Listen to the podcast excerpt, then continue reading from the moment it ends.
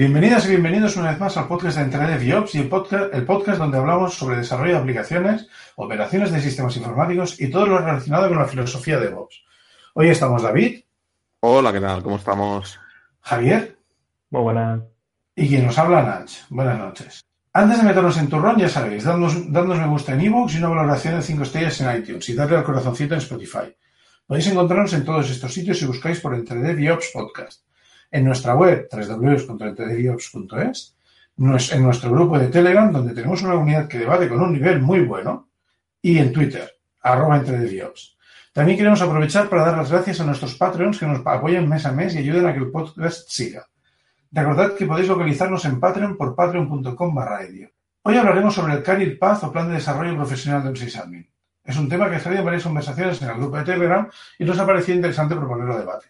Intentaremos daros nuestro punto de vista en base a nuestra experiencia, basándonos en lo que creemos que son los stacks tecnológicos más comunes. Pero ya os queremos decir que no hay una respuesta incorrecta en lo que al desarrollo profesional se requiere. Simplemente es cuestión de lo que a uno le guste y quiere enfocarse profesionalmente. ¿Por dónde empezamos? Lo primero, has dicho buenas noches, ¿vale? Aquí estamos grabando a las 10 de la noche, pero bueno, que esto puede escucharse a cualquier hora, o sea que buenos días, buenas tardes y buenas noches, como decía en un podcast que yo oía. Si no nos escuchan en directo es porque no quieren. Ups, wait. Venga, ¿por dónde empezamos? Eh, a ver, desde mi punto de vista, a mí ya me queda algo lejos, ¿vale? Como, sé, como sabéis, bueno, me he dedicado varios años a la administración de sistemas, ahora estoy más en la parte de gestión. Pero desde mi punto de vista hay dos pilares fundamentales, ¿no? Si alguien se quiere dedicar a esto de, administrar sistemas. Uno es eh, conocimientos de programación y luego el otro es conocimientos de administración de sistemas informáticos. Para mí, sin esos dos pilares, lo tienes bastante complicado. Irás muy cojo, si no, si no tienes uno, irás muy cojo, ¿vale? Para poderte dedicar a esto de Sisami. Entonces, bueno, ¿qué? Que me miras sin así riéndote. ¿Qué, qué, Mira Javi. ¿Cómo sabes que te miro a ti? Ay, verdad. Bueno, es que está mirando tu webcam, porque tenemos cada uno una. No, yo lo que comparto la idea de David, lo que también eh, me gusta, la vertiente porque yo soy sysadmin, aunque también me dedico a la parte de management, pero continúo haciendo alguna cosa. Y el tema es que una parte fundamental del trabajo es eh, la administración de sistemas, pero también la parte de eh, automatización. Y para automatización necesitas algún lenguaje de programación o alguna plataforma que te permita realizar esa automatización pero conocer lenguajes de programación es muy importante, al menos para mi conocimiento. Y bueno, también me gustaría comentar que la idea salió de una página web que es roadmap.sh barra DevOps, que están en las notas del programa. Y realmente tenemos un poco de controversia sobre esta página web uh, entre nosotros porque cada uno cree, tiene una opinión sobre ello. Y tal cual la persona que creó esta página también tiene una opinión sobre qué lenguajes y qué, y qué conocimientos, qué tecnologías serían necesarios para realizar este Career Path. Pero realmente yo creo que es un buen resumen. Mm, no todo lo que aparece es necesario, pero me parece un buen resumen, un buen inicio para alguien que no tenga ningún contexto. Dicho esto, eh, si queréis podemos empezar a mirar puntos por puntos a ver qué es lo que cada uno de nosotros opina. yo quiero, yo quiero decir que, opino que, o sea, así en general, y basándome mucho en mi experiencia, claro, las habilidades se van completando conforme pasa el tiempo. O sea, al principio vas a tener que aprender más habilidades más técnicas que pueden ser, pues, aprender, evidentemente vas a tener que aprender algún sistema operativo, vas a tener que aprender algún, algún tipo de, de, tecnología relacionada con ella, vas a tener que ponerte las pilas en, en temas de, de hardware, en temas de storage, en, en, un montón de cosas que vas a tener que, con las que vas a tener que trabajar de una manera u otra. No siempre han sido las mismas, ni necesariamente van a ser las mismas durante la carrera profesional de un, de un ingeniero de sistemas. Lo que a mí una de las cosas que me rasca más de, la página que comenta Javi, por ejemplo, que lo podemos hablar a lo largo del, programa, pero es, es básicamente que establece un orden de aprender unas cosas, dando la sensación de que primero aprendes, bueno, podemos hablar de ello, si queréis, mejor, ¿no? Di, David. Una pregunta. Bueno, una pregunta o una afirmación ya que lo has dicho tú. O sea, ¿estamos de acuerdo en que quizá como aprendimos nosotros o el camino que seguimos nosotros no es el camino que sigue la gente que ahora empieza? ¿O pensáis que, que no ha cambiado tanto en 15, 20 años? Porque os recuerdo que empezamos hace 20 años y que ya hacemos una edad eh, y no ha cambiado tanto y realmente el camino que sigue la gente para introducirse en esto de la administración de los sistemas informáticos sigue siendo el mismo. ¿Qué, qué opináis de esto? Antes de meternos a ver el, la página y el camino que define. Yo te respondería que no solo no siguen el mismo camino, ni es obligatorio seguir el mismo camino, que no hay uno de verdad. No hay una verdad canónica de todo. No, ya lo esto. hemos dicho, no hay, no hay respuesta incorrecta, ¿no? Aquí no hay. Exacto.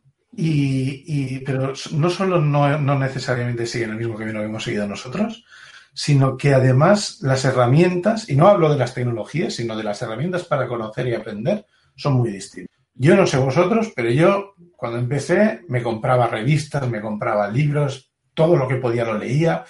Y Internet, cuando- para cuando empecé a usarlo, bueno, sí, fue muy al principio, pero, pero tampoco había lo que hay ahora, ni había los recursos, ni había la cantidad de gente escribiendo, o sea, no había los recursos, no había el, el contenido, eh, todo No existía, no existía Stack Overflow, ¿eh?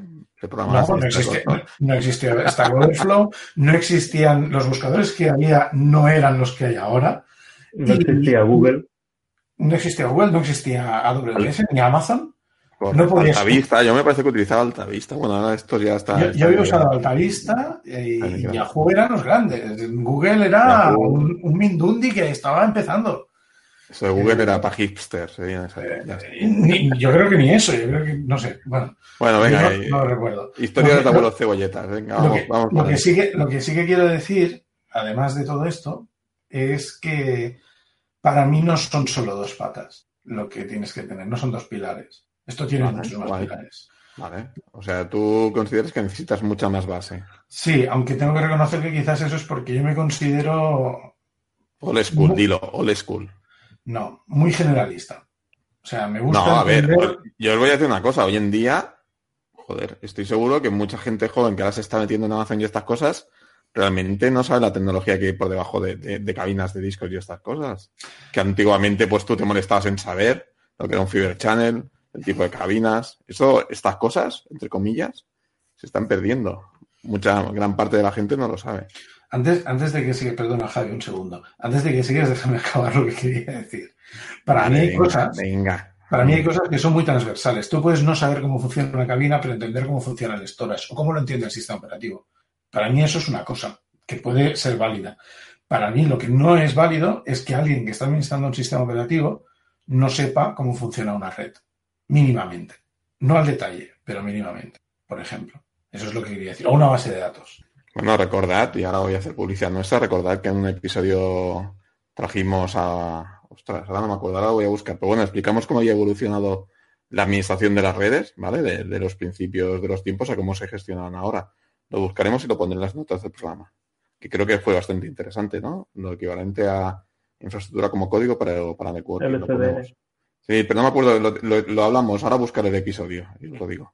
Vale, no, yo lo que quería, eh, de lo que se dice en esta página tampoco no es, entiendo que tampoco no te obligan a, primero se tiene que le- mirar los lenguajes, después se tiene que mirar el sistema operativo, después entiendo que te lo puedes saltar como hicimos todos aprendiendo y que no todos, eh, cuando ya tienes un lenguaje después tienes que empezar a mirarte otras cosas, sino que todos vamos aprendiendo poco a poco y según necesidad. Ah, perdón, sí. ¿Querías decir algo más? No, O sea, yo creo, yo creo que es así como dices tú, lo que, lo que, la forma de aprender. El problema que en esta página es que ha optado por un gráfico que parece un camino y da la sensación de que tienes que aprender a programar, que tienes que, luego después de que ya sabes programar en algún lenguaje, tienes que entender diferentes sistemas, eh, conceptos de sistemas operativos, luego tienes que, luego tienes que, para mí eso no es así, para mí es eso, pues, pues empiezas con una o dos cosas más o menos a la vez, aprendas una tecnología de esas, una o dos cosas, luego das un pasito más, luego das otro pasito más, luego en otro sitio te adelantas un poco más porque casualmente, pues, pues no sé, tu carrera profesional en ese momento te permite entrar en, un tema nuevo. A mí me ha pasado eso. Yo empecé con sistemas operativos y un poquito de programación.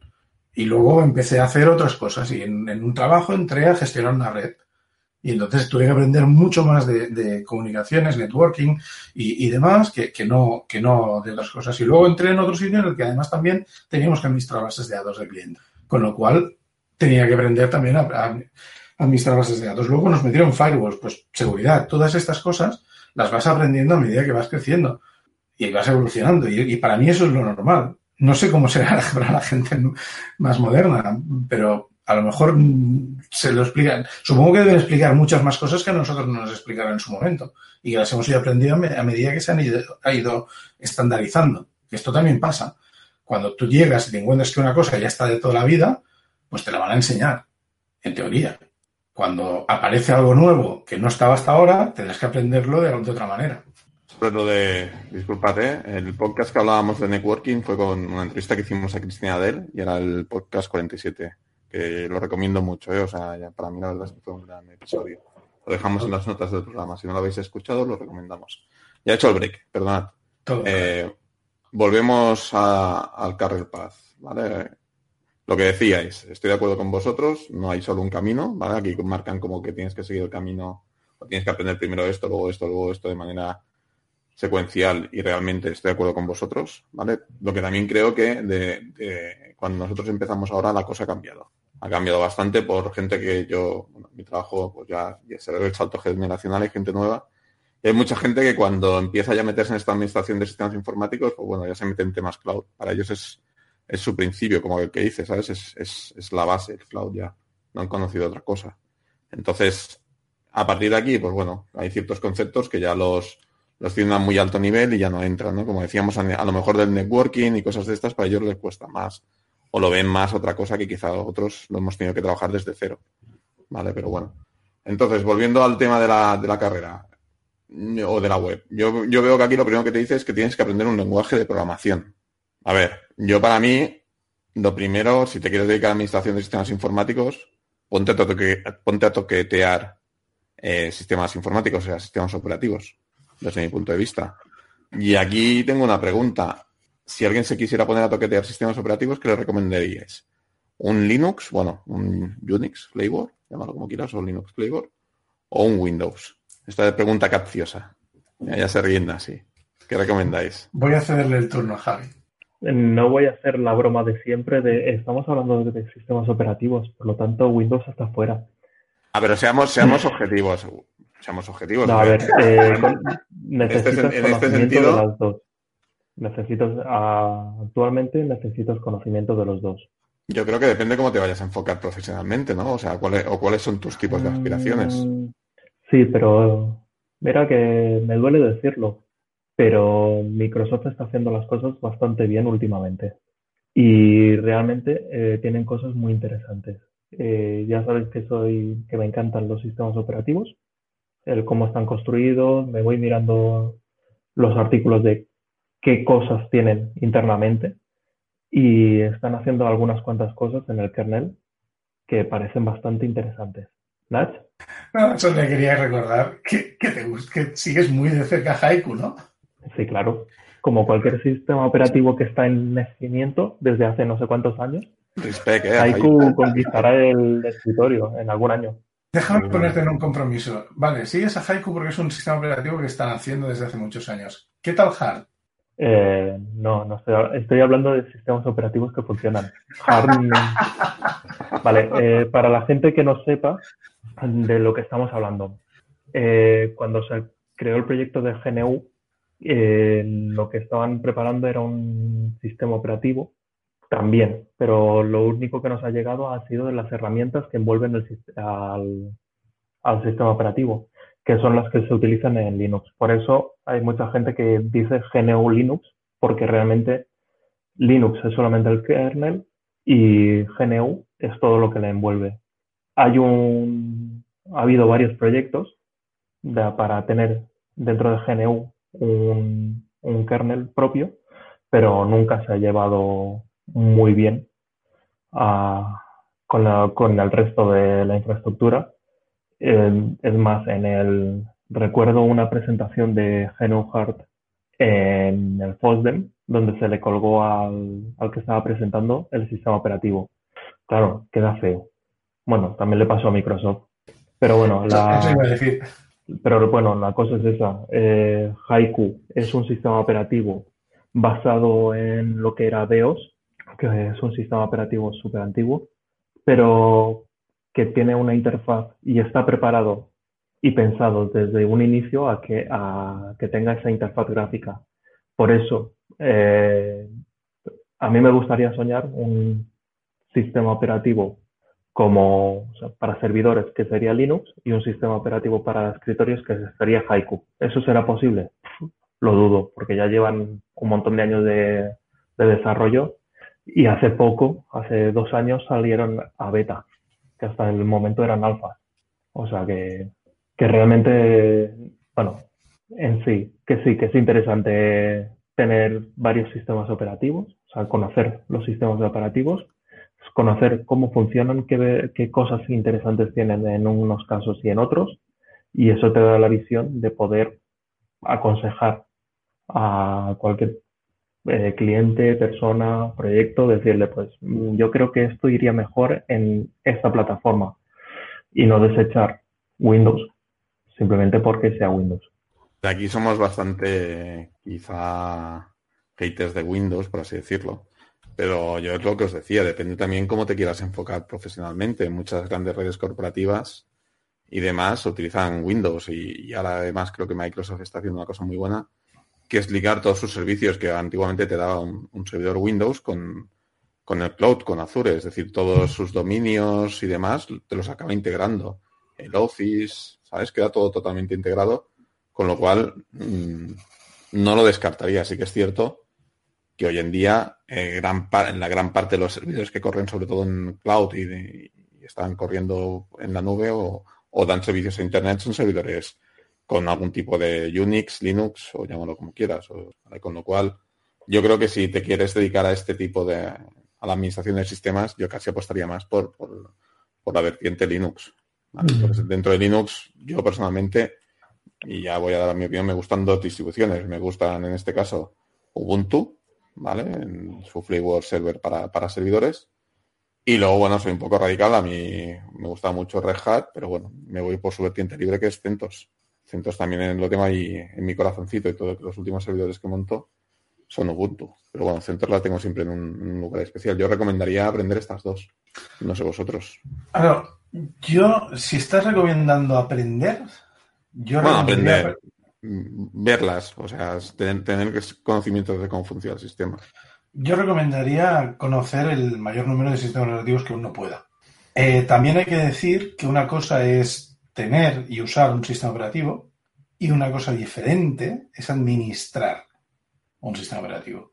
Eso es una cosa que no digo que no se pueda aprender en casa, que se puede, hoy en día es muy, muy viable y, puedes hacer prácticas y puedes probar y puedes, incluso puedes acabar gestionando los servidores de alguna comunidad abierta y de algún, no sé, de, tu escuela o de tu instituto, de, tu, de mil sitios. O sea, puedes llegar a acceder a, la práctica de muchas maneras.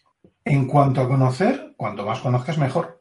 O sea, yo recuerdo que cuando la primera vez que me hablaron de Linux usaban, usaban Slackware donde yo estaba le estuve pateando, me estuve pateando Slackware eh, mil, mil, no sé cuánto tiempo. Lo estuve, le estuve reinstalando en mi ordenador en casa. Cuando volvía de casa me, pasaba el día reinstalando Slackware y Windows 95 hasta aprender a configurarlos ambos bien. Eh, pero de ahí administrar también hay mucho camino. Y una cosa es entender el sistema operativo, incluso sus componentes y sus conceptos, y otra cosa es entender qué es administrar una máquina, un servidor. Y es que Perdón, ¿eh? O sea, yo, cuando te pones, cuando hablamos del concepto administrar, es un concepto, creo, bastante amplio. No es lo mismo gestionar, yo qué sé, eh, usuarios, o sea, hacer una administración básica de sistemas que administrar, bueno, los servicios, es decir, cada servicio puede ser un mundo. Entonces, el concepto administrar también se debería un poco acotar o definir, ¿sabes? Claro, aquí, aquí viene una cosa. Una cosa es, tú tienes que conocer la máquina, el hierro las piezas, los componentes. Tienes que entenderlos, al menos saber cómo funcionan de una forma genérica y tener experiencia con alguna plataforma. Por ejemplo, yo hasta que no empezaron a aprender otras plataformas que no fueran x86, eh, eh, apenas había tocado nada. Sí, cuando, cuando entré a trabajar en mi primer trabajo, que tenían un montón de diferentes eh, procesadores y arquitecturas, pues empecé a tocar otras. Y, y, entonces tuve que descubrir qué es Big Endian y Little Endian, por ejemplo. Porque hay plataformas, hay, hay arquitectura, y qué implica. Porque hay arquitecturas que tienen, son Big Endian, es decir, que ordenan los bits de menor a mayor, creo que era, y hay plataformas, arquitecturas que son a la inversa, que ordenan los bits de menor a mayor. No sé si lo he dicho igual, pero bueno, lo que quiero decir creo que ha quedado claro. Claro, este, tipo, se entendido, se entendido. este tipo de cosas para mí no son administración, son tecnología. Para mí, el, el, usar una arquitectura o usar un sistema Unix o usar un sistema Windows o usar un sistema, no sé, ahora no se me ocurren muchos más, Mac ya es Unix, ¿no? Pero cuando yo empecé no era Unix. Claro, todas estas cosas eran diferentes. Había Nobel, había VP, VP, VP, VPX o VMP o no sé cómo se llamaba aquello. Había muchas, Sí, había, había S400, hay muchas cosas. Y sigue, sigue existiendo, ¿eh? Sigue pero, pero, por ejemplo, lo que sí que es cierto es que el concepto de, todos los mencionados, como tú has mencionado, de usuarios o de aplicaciones que están corriendo en tu máquina que pueden hacer cosas más o menos locas, o no, o se comportan muy bien, todas esas cosas, en realidad, de un modo u otro, siempre existen. Y esos son los conceptos genéricos y básicos que debes aprender. Esto es como la programación. Yo cuando empecé a estudiar programación, tuve un profesor que era un profesor buenísimo, que me dijo, no te preocupes de aprender este lenguaje o aquel lenguaje, son los que vamos a examinarte. Que dije, no son un consejo muy bueno para pasar el curso. Me dijo, tienes que aprender a programar. Y hoy son estos lenguajes, pero mañana serán otros. Y, y, y pasado mañana habrá otros. Yo empecé con COBOL, con Borland C++, con Pascal, con hay C++ con C, con un, un, montón de diferentes lenguajes muy diferentes, ent entendiendo qué es la, la, la, orientación a objetos, entendiendo qué es la programación funcional. Y eso yo lo puedo utilizar, porque ahora cuando cojo el lenguaje y me dicen, no, esto es una programación que tiene el paradigma tal y tal, vale, pues ya sé que esto va a pasar. Y además sé que tiene tipado dinámico, estático, fuerte, débil, todas estas cosas son genéricas, son conocimientos genéricos. Cuantos más adquieras y más comprendas, mejor. Luego, si tú tienes experiencia en más herramientas o en menos, bueno, es una cuestión curricular, poco más. Porque si has entendido bien los conceptos, podrás aprender cosas nuevas usando esos conceptos. Yo muchas veces, muchas veces he explicado una anécdota. Cuando yo entré a trabajar en la universidad, entramos dos personas que teníamos en la, FP. Una, una, una, una compañera mía, o sea, mi compañera estaba haciendo la ingeniería técnica en la, en la UPC y yo había acabado el FP2 y entré a trabajar ahí porque necesitaban cubrir plazas de FP. Y, y recuerdo el día que nos explicaron el DNS. Es una cosa que se me quedó grabada. A ella le dijeron, es un árbol. El DNS, la organización del DNS, su estructura, es un árbol. A mí me dijeron, es como si fueran estructuras de directorios. O sea, la persona nos lo explicó, era capaz de entender que la persona que, a, a la que estaba haciendo la carrera conocía lo que era un grafo y lo que era un árbol, Mientras que yo seguramente no conocería ese, concepto, y no lo conocía, acepto totalmente, y me dio un ejemplo que yo podía manejar. Eso, no, el hecho de, de, entender eso, eso está muy bien también, pero, tengo que coger un concepto que no conozco y asimilarlo de una forma con una serie de herramientas que tengo, que son los otros conceptos que sí que conozco. Entonces, muchas veces va a pasar que para entender X nos basamos en que hemos visto Y, Z, pero X puede ser distinto de alguna manera. Tenemos que encontrar en qué son distintos. Esto me ha pasado con sistemas operativos, con lenguajes de programación, con arquitecturas, con tecnologías de red, con, todo, todo lo que me he encontrado, con las bases de datos. Cuando aparecen las bases de datos no SQL, es, es como, hostia, ¿qué ha pasado aquí? ¿Dónde están las queries SQL? ¿Dónde están las estructuras de, de datos? ¿Por qué esta base de datos no tiene eso? Pues porque es distinta y tienes que entender cada una de sus, de sus diferencias que pueden ser mayores o menores. Vale, pero esto, una persona, ¿vale? Como de manera libre y autodidacta, ¿cómo lo coge? Probando muchos, tú has dicho, probando muchas distribuciones. Aprende ¿Sí? todas las que puedes, pero bueno, tendrá que focalizar en alguna. O... Si, si todas las que puedes es una, es una, está bien. Bueno. Lo importante es que cojas los conceptos básicos. Correcto, y esos conceptos, ¿de dónde los rascarás? Esos conceptos los tendrás que aprender, pues, pues a mí entiendo que buscando por internet, viendo, viendo charlas, hablando con más gente, practicando y probando y dándote bofetadas. Yo, lo- yo es lo que estaba diciendo. eh. Bueno, al final se aprende a base de hostias, es que Eh. hablando claro, o sea, al final aprendes a pelearte y encontrarte con problemas y Cuando- cómo lo ha, resuel- lo ha resuelto otro. Cuando yo, troque- cuando yo toqué mi primer Linux, eh, era Slackware. Em, lo que hice fue irme a la biblioteca de la universidad, comprarme un pack de CDs de Yggdrasil que venían Slackware, Debian 1, Red Hat 1 o 2, SUSE Linux que estaba todo en alemán y no sé qué más. Y cogí me puse, claro, yo, yo había tocado Slackware en el trabajo, había había empezado a tocar Slackware en el trabajo, no entendía nada, y empecé a utilizar aquello y me puse. Y estuve un mes entero que cada dos por tres estaba instalando, reinstalando, reinstalando, no porque se rompiera, no se rompía. Yo lo que hacía era reinstalarlo y configurarlo todo, desde la compilación del núcleo hasta, hasta que tenía un entorno gráfico. Y luego le ponía Windows para ver cómo podía hacer el, multiboot. Porque no entendía eso, pues estaba dando vueltas y vueltas y vueltas y vueltas y vueltas. Y lo, y lo empecé a hacer. Y la primera vez que lo hice, pues a lo mejor tardé días en conseguir tener la máquina montada. Hasta que al final, de- después de ese mes de montar una vez y otra, conseguí hacerlo en cuatro horas todo. Este tipo de cosas son las que, las que quiero decir. Practicar es la mejor forma de aprender. De acuerdo, y yo creo que actualmente se hace igual. No sé vosotros, pues yo cuando monto algo, ¿vale? Ah, Ahora ya no tan a menudo, pero cuando me pongo a hacer alguna prueba de algún servicio, lo monto una vez, y digo, vale, y luego vuelvo a probarlo de montar otra vez, y luego otra vez, hasta que al final lo haces rápido y has entendido todos los, los fundamentos y sabes cómo llegar otra vez al, al destino, al, al camino que querías. Di. Pero en- entiendo que ahora cuando los montas ya los montas con Ansible o alguna cosa así, para que sea todo repetible, ¿no? Yo, si te soy sincero, no soy muy amante de, de Ansible. Y cuando monto, de momento, yo monto mani- mon- no, sí, Puppet lo, había, lo he tocado más. La verdad. La verdad es que sí, pero bueno. Vale, A mí cuando monto son pequeños laboratorios, que es eso, para probar y entender la- el concepto de la tecnología. ¿Y No los montas con Puppet? ¿Eh? Y la pregunta de Javi es, ¿y los montas con Puppet? No, que los monto a manija. ¿eh? Yo esto de las de las cosas como Ansible y demás. Esta- estas modernidades no. Esta modernidad es a mí, oiga. no. Y luego me No, no, porque lo mío, lo mío son pruebas de conceptos no, no reproducibles, cuando ya lo tienes que reproducir. Vale, entonces estoy de acuerdo. Alguna cosilla tengo también montada ahí con ¿Y Ansible. cómo, cómo haces para luego, o sea, tú te acuerdas perfectamente de cómo lo has montado a mano para luego poder implementarlo cuando ya tienes, cuando tienes que pasar a un MVP? Sí. ¿Sí? Yo además hago una cosa que es que me lo documento bastante. Vale, eso es lo hago, me hago como mi plantilla, o sea, sí, al final me hago como mi documento que podría ser un documento, lo podía trasladar a Ansible, pero sí, me hago como mi guion, digo, vale, esto significa tal y demás. Y además soy, tengo bastante maniático y, y comento bastante en los ficheros de configuración. me toca ver borrar en el fichero de configuración bastante grande para entender qué me hace cada apartado. Eso sí. Vale, no, lo digo porque yo si monto algo a mano y no tomo notas, al menos, aunque sea en un papel. Sí, sí, sí. Primero he hecho No, esto, luego he hecho esto, luluego no, me he estrellado. Esto lo tengo que hacer en, el orden inverso. Correcto. Si no lo hago así, luego me No, una- recuerdo lo que he hecho. A ver, la foto final, pasarla luego en Ansible sería relativamente fácil. Pero bueno, la verdad es que nunca lo hago porque yo no tengo necesidades luego de reproducirlo. Más allá de- del piloto que estoy haciendo, de la prueba que estoy haciendo.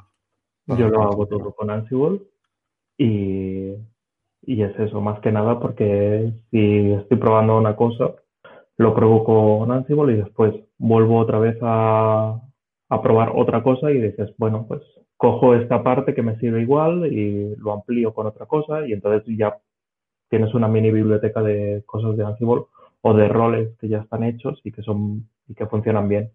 Vale. En, mi caso, en mi caso yo soy un poco intermedio. Yo hay veces que lo hago a mano cuando veo que, que es una experimentación muy... Voy a probar a ver esto nuevo que no sé cómo va o que me han pedido y no tengo muy claro cómo funciona. Lo voy a probar a manita. Y tomo notas, ahí sí que me tomo notas en un fichero o en un papel o lo que sea. Y luego cuando ya tengo más claro cómo montar un, aunque sea una prueba de concepto, pero, pero o un producto básico mínimo, entonces sí que ya intento implementarlo para poder reutilizarlo y hacerlo evolucionar. Interesante porque mientras estamos hablando hemos metido un concepto nuevo, ¿vale? Que es todos los gestores de configuración, ¿vale? Con lo cual entiendo que la evolución, por lo que estáis diciendo, sería un poco para hacer, para recapitular de, de lo que hemos estado hablando, ¿eh? Sería, oye, aprende sistemas operativos Linux, cuanto más mejor, ¿vale? Nuestra recomendación personal es Linux, todo como que como hemos dicho no hay una mala respuesta, puedes aprender lo que quieras, ¿vale? Depende de lo que te quieras enfocar. Pero bueno, nosotros somos más partidarios de los Linux y a partir de aquí aprender algún sistema de gestión de configuración.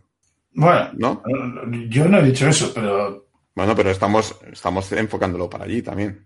me está- o sea, la pregunta es lo que nosotros hemos vivido o... No, la pregunta, recordaros que no es lo que hemos vivido, no son historias de los abuelos cebolleta, ¿vale? El objetivo del podcast, sino es explicarle a una persona que se quiere meter a la administración de sistemas informáticos qué le recomendaríamos aprender o qué camino debe seguir para aprender y, y poder evolucionar dentro de este mundo. Yo creo que le recomendaría antes de meterse en sistemas de configuración, mientras está trabajando y aprendiendo sistemas operativos, uno o los que sea, eh, aprender algo de programación, aunque sea básico y muy genérico. Yo lo veo más coherente. Aunque es cierto que aprendiendo sistemas de gestión de configuración, algo de programación vas a tener que tocar. Pero estoy un poco en la duda, ¿eh? O sea, yo, re- yo recomendaría saber algo de programación. Nunca viene mal. Aunque No, no te llegues ni a esto ni a nada tecnológico. Es que a la mínima que hagas un poco de gestión o de administración de sistemas, algún script básico vas a tener que hacer. Con lo cual, ya te vas, Bueno. mínimo vas a tener que aprender algún tipo de lenguaje o bash o lo que, o lo que A tú ver. veas. Hoy, hoy en día, hoy, di Javi, Javi, con la No, tumba. nada, me han saltado todas las alarmas. Bash no es un lenguaje de programación. He dicho algún tipo de lenguaje o bash. O bash. Vale, no vale. O Pero bash. que quede, es que me saltan Porque es que además esta discusión hemos tenido muchas veces tú y yo. Con lo cual, perfectamente sabía que he hecho la separación. O bash. Es que, es que me haces que para que salte. No, no. eh, o sea, estoy con vosotros, lenguaje de programación mm, antes o después del sistema operativo, vale, perfecto. Pero el scripting no considerarlo lenguaje de programación porque te moldea la cabeza de otra forma que no es lo que se está buscando cuando te dicen aprende un lenguaje de programación, lo que te decía tu profesor. No aprendas este lenguaje, aprende un lenguaje. Y el bash tiene tantas limitaciones que no te sirve en gran parte para poder realizar después programas bien hechos, bien estructurados. Ya no te estoy hablando ni objetos ni nada complicado. No estoy diciendo nada de eso, sino simplemente el hecho de poder estructurar mínimamente un lenguaje. estoy Y aquí nos faltaría Edu, que es el gran amigo de Bash, que, que lo estaría defendiendo, pero bueno, no ha podido venir hoy. yo estoy de acuerdo No lo en hemos que- invitado, perdón, no Estoy- mientas, no lo hemos invitado. Estoy de acuerdo en que aprender mm, shell scripting, por decirlo así, porque no solo Bash, sino cualquier shell script, aprender a programar con ellos eh, va a implicar que vas a tomar unos sesgos, vas a coger unos sesgos, pero ¿hay algún lenguaje con el que no vayas a coger esos sesgos? ¿Esos otros sesgos? Sí, pero los lenguajes de programación, mm, por ejemplo, en el listado que aparece en esta página web, que hablan de Python, Ruby, Node, mm, eh, Go, Rust, C o C++, más, eh, de estos, más o menos, eh, te pueden estructurar la cabeza para tener, según qué, eh, de qué forma lo puedes sacar en otro lenguaje, y en el scripting eh, es un poco más complicado. En cambio, al revés, sí que lo puedes hacer.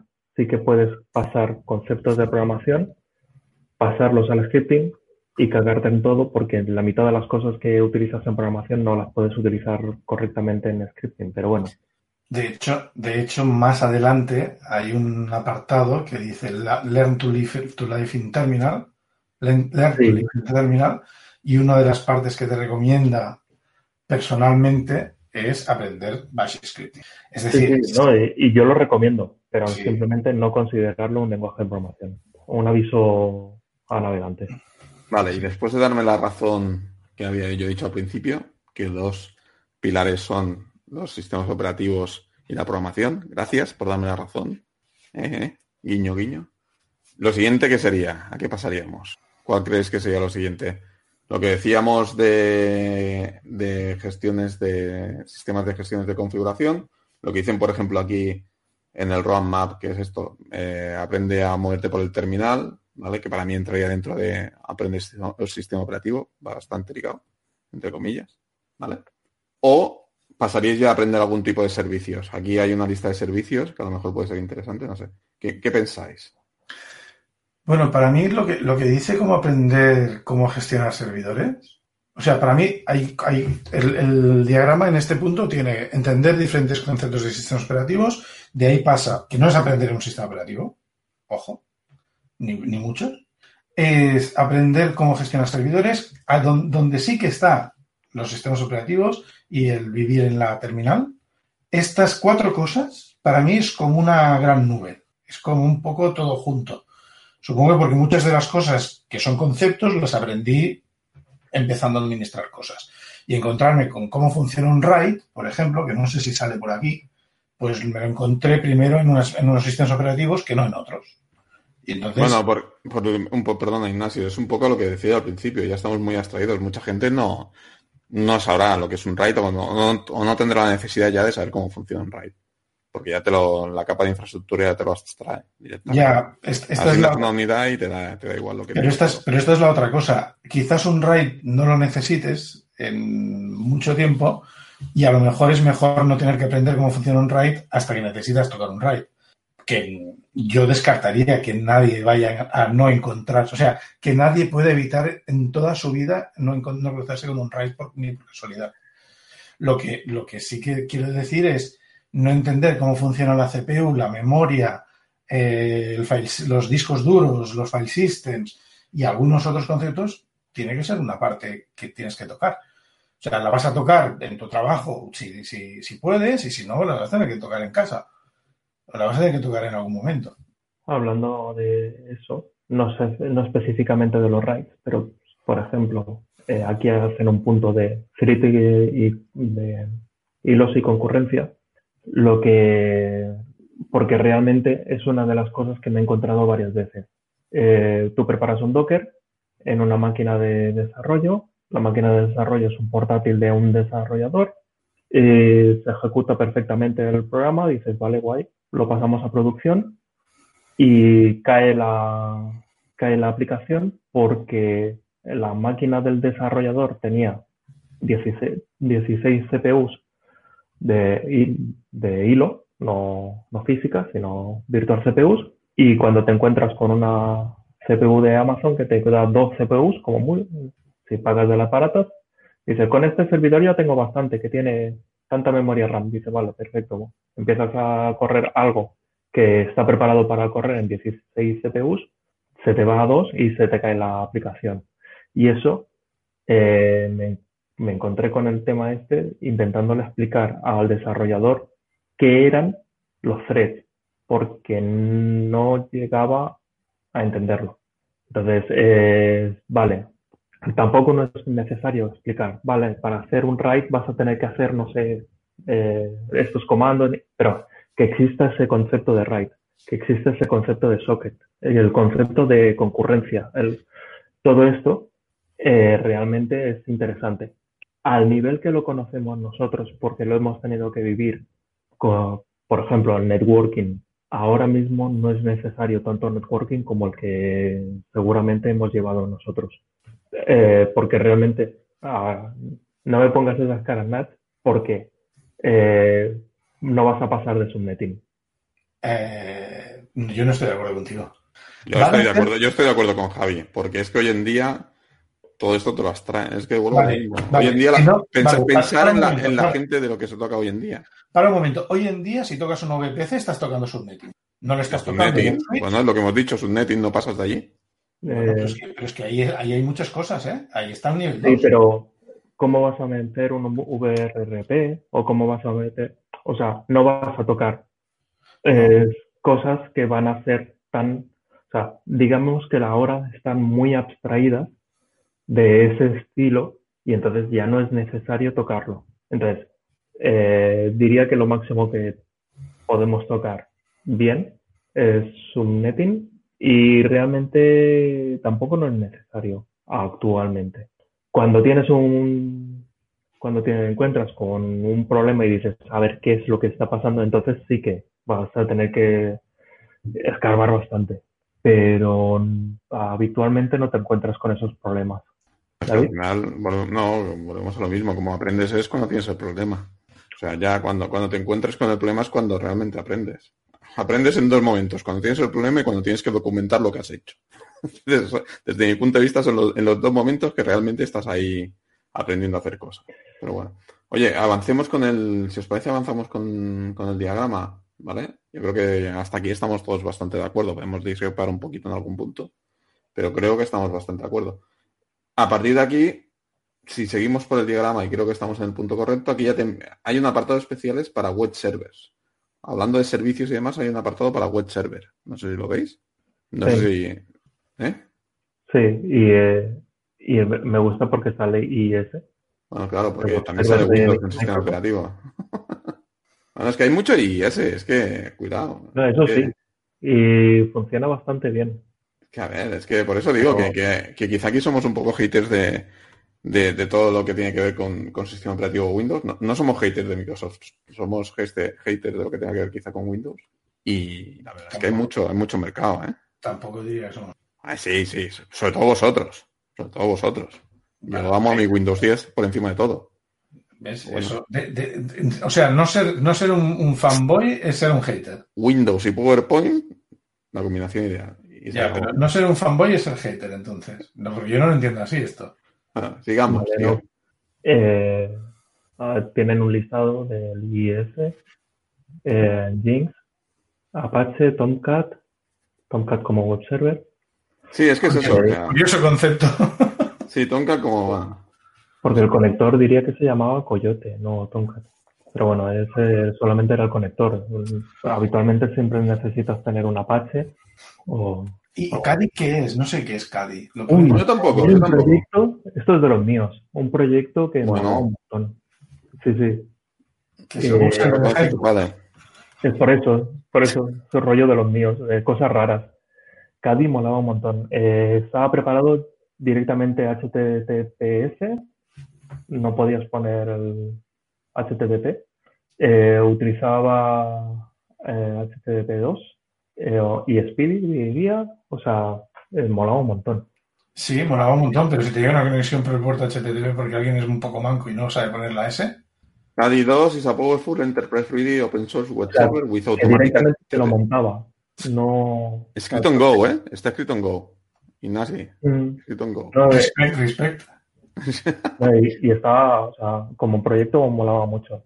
Yo, hay una cosa, si me permitís que tire un poco para adelante, hay una cosa que me, me friega un poco, que es cómo está organizado todo el siguiente bloque.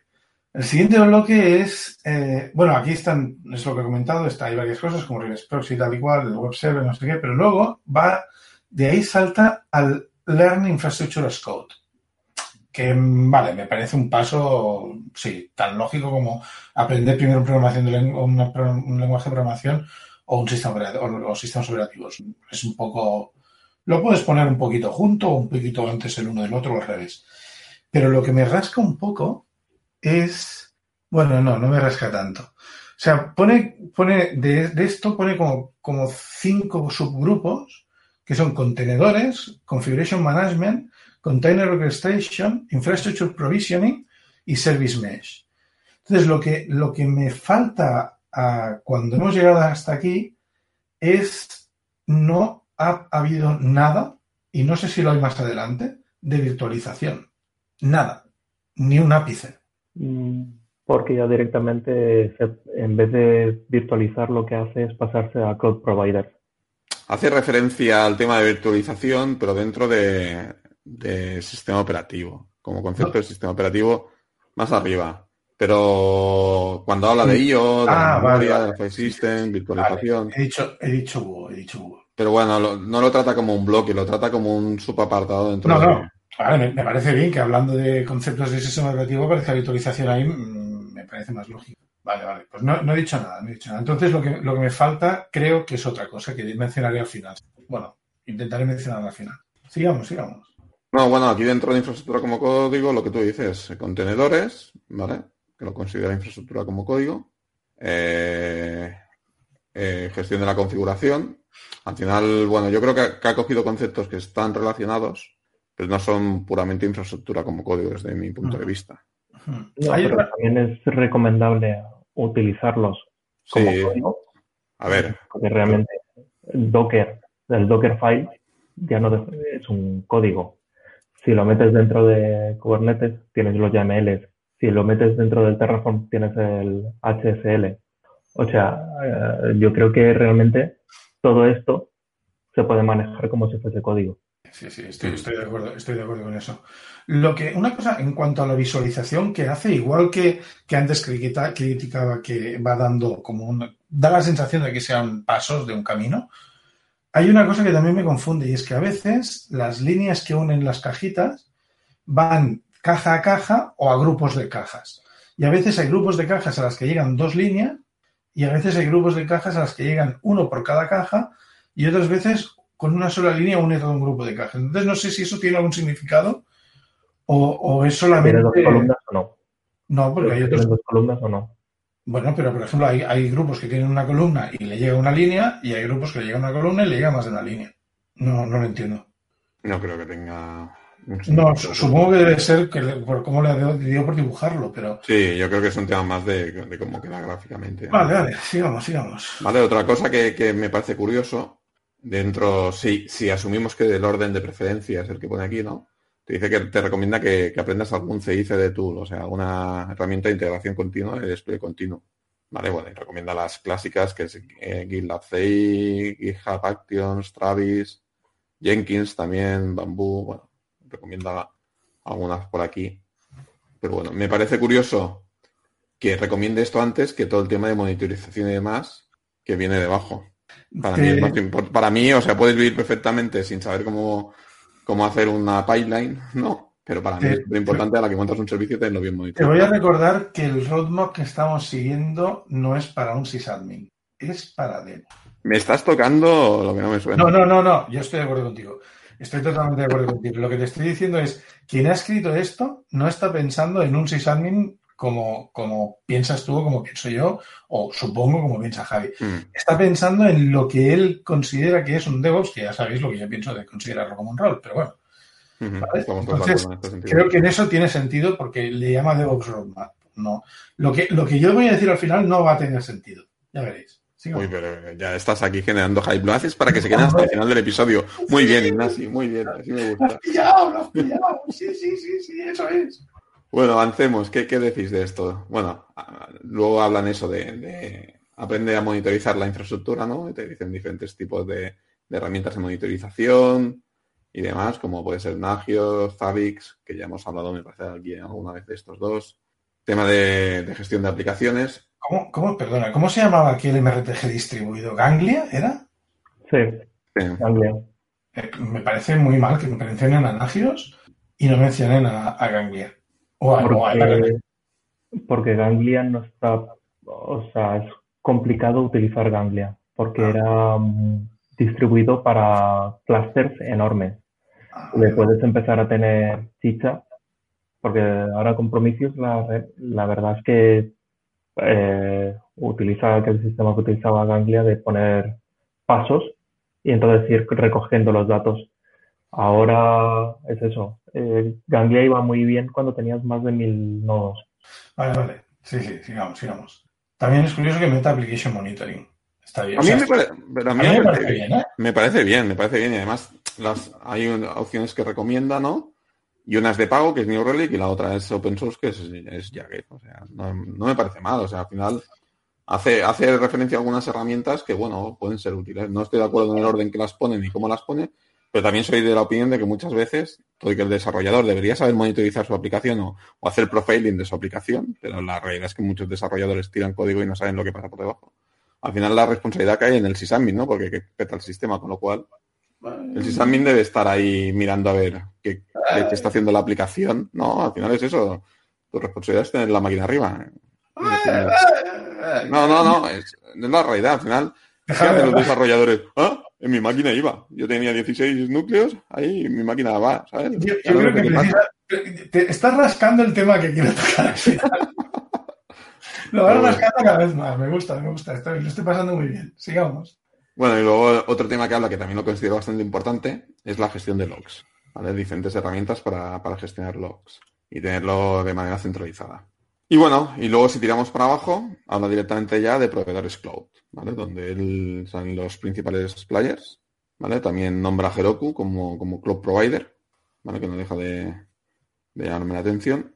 Y uno que no, que no conocía, que es Vulture. No sé, este, la verdad es que yo no, quizás sí que lo conozcáis vosotros, pero a mí me suena de nuevo. No me suena de nada. No sé. Y, y- y una cosa curiosa, pone Alibaba Cloud, lo pone en, en- en gris. Sí, y en la leyenda dice que eso quiere decir que no lo recomienda. Ah, espérate. ¿Por qué? Pues total, pero si los chinos ya tienen los datos de base, si es que al final... ¿Alibaba es chino o es...? ah, sí, es chino, es chino. Sí. Eh, Vulture sí que me suena, eh, pero era de VPS. No sé si habrá subido como pasó con DigitalOcean. O quizás, quizás por eso lo pone debajo del inode. Ah, vale. No, no, no mencionó VH. A mí me parece curioso, como visualización, una cosa me parece curiosa es, hay cosas que recomienda, hay cosas que te las marca como alternativas a sus recomendaciones, hay cosas que no las he probado, no sé cómo van, no te puedo decir nada, y hay cosas que no te recomienda. Creo que lo único que no recomienda en este cuadro es Alibaba Cloud. Todo lo, todo lo otro, mm, tal. Y luego hay, luego hay otra, en la leyenda hay otra marca que es eh, que indica que el orden no es estricto y que lo puedes aprender en cualquier momento. Y tampoco lo usa mucho. O sea que para él el orden que hay es bastante estricto. Mm. Vosotros, perdonad, ¿vosotros utilizaríais Alibaba como proveedor para vuestra infraestructura? Si, si me, Sí. me da algo que los otros no me dan, pues quizás sí. Por ejemplo, mucha la capacidad de ponerte en el este asiático. Bueno, O sea, sí. eh, y encima lo que tiene bueno de Alibaba es que eh, las APIs son totalmente compatibles con las de ese, bueno, AWS. Entonces, dirás todo que le llaman a los servicios igual que los de AWS. diría que con el mismo nombre, Ya, por eso, te lo, por misma- eso te lo digo. sino con Le el han- mismo nombre. Le han pegado una, una fusilada veas. Y por eso o sea, todo funciona igual. Eh, y la parte buena es que si tu negocio está en aquella parte del mundo, pues eh, ¿para qué vas a tener servidores en Irlanda o en... Aunque AWS también tiene la parte de, de sudeste asiático, eh, seguro que la velocidad de según qué partes de, de tu negocio puede ir mejor en Alibaba. Y la cosa es que puedes coger uno a uno. No, utiliz- no he probado CloudFormation con, con esto, pero no me extrañaría que también fuese idéntico, porque la CLI era idéntica. Yo lo que sí que he oído, así como comentario, por decirlo así, cervecero, es que lo de Alibaba está muy bien si quieres servir en China, Por eso, incluso Pero- no, no todo el este asiático.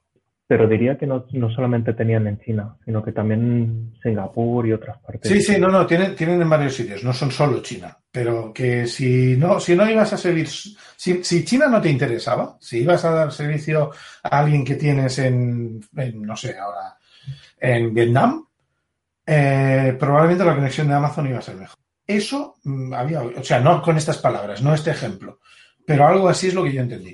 A mí me dijo algo así, plan, off the record. Bueno, de aquí, si lo estoy leyendo bien, en su web sale un mapa, ¿no? Y sobre todo te dice que en China Norte, China Este, China Sur es donde tienen todas, todas sus zonas disponibles. Tienen 15, 15, 7, por ejemplo, en UK tienen dos, en Alemania tienen dos, en Estados Unidos Este tienen dos, en Oeste tienen dos, es decir, tiene un, tiene diferentes, ¿sabes? Puntitos que a lo mejor yo creo que incluso es para temas de, de presencia y CDNs y demás, pero el fuerte, como bien decís, es China.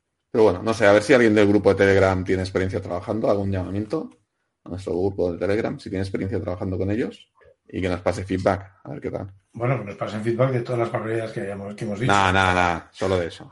Si no, luego, luego se nos crecen mucho. ¿eh? Bueno, para acabar, el último punto que toca es el Cloud Design Patterns, que da una URL que, por cierto, no he mirado, debería, debería mirármela, y que tiene como subgrupo, como componentes la disponibilidad, la gestión de datos, diseño, implementación y gestión y monitorización. Bueno, vale.